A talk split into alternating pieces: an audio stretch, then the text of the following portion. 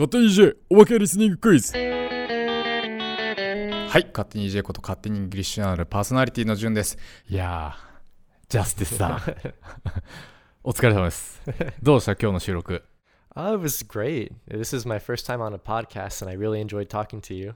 なんか僕ジャスティスさんの英語マジで聞きやすくて Oh, 何.なんですかね？Oh, yeah, actually, I get that often. なんでですかなんでですか Yeah, so I, I don't know. Maybe um, when I was young, I actually lived in Colorado for a Ho, few ho, ho. years, which is in the Midwest of America. うんうんうん And a lot of people say that in the Midwest, we actually uh, lack an accent. へ You え know, like the East Coast kind of has an accent, West Coast has an accent, Hi, um, hi, and then hi. some of the northern states have a very uh, strong accent. But in the Midwest, a lot of times I've heard that we don't really Hi, ah, Yeah. Like for example, especially if you watch movies, like everyone from New York has like a really strong New York accent. Mm, mm, uh, mm. People from California have like, a recognizable uh, California accent. But Midwestern states like Colorado and stuff, we usually are portrayed without an accent. はいはい。もうコロラドの人とばっかり仕事したいな。っていう極極論。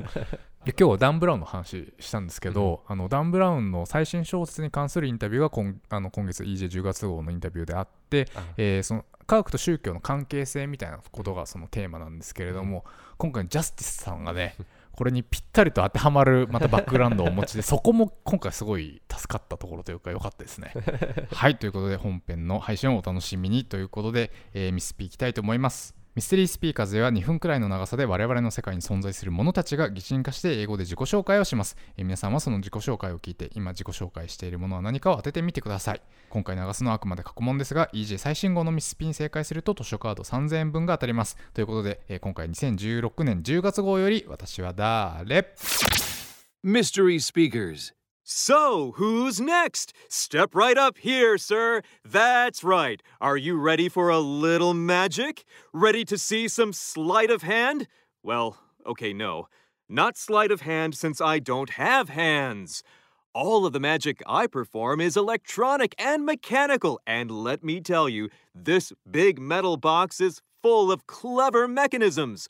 All you have to do is stare into my magic touch screen right here and tell me what you want me to do. I'm a popular act, I tell you. People line up in front of me every single day. In fact, there are five of my brothers and sisters in here, and look at that line. You probably think we all look the same, and you'd be right, at least in this branch. Different companies have different machines, of course, but we all perform the same tricks. Anyway, just pop that little bit of plastic you've got in your wallet there into the slot. That's it. Now guess the lucky number and type it in on my keypad. I know, it's not a lucky number. I'm just joking around with you.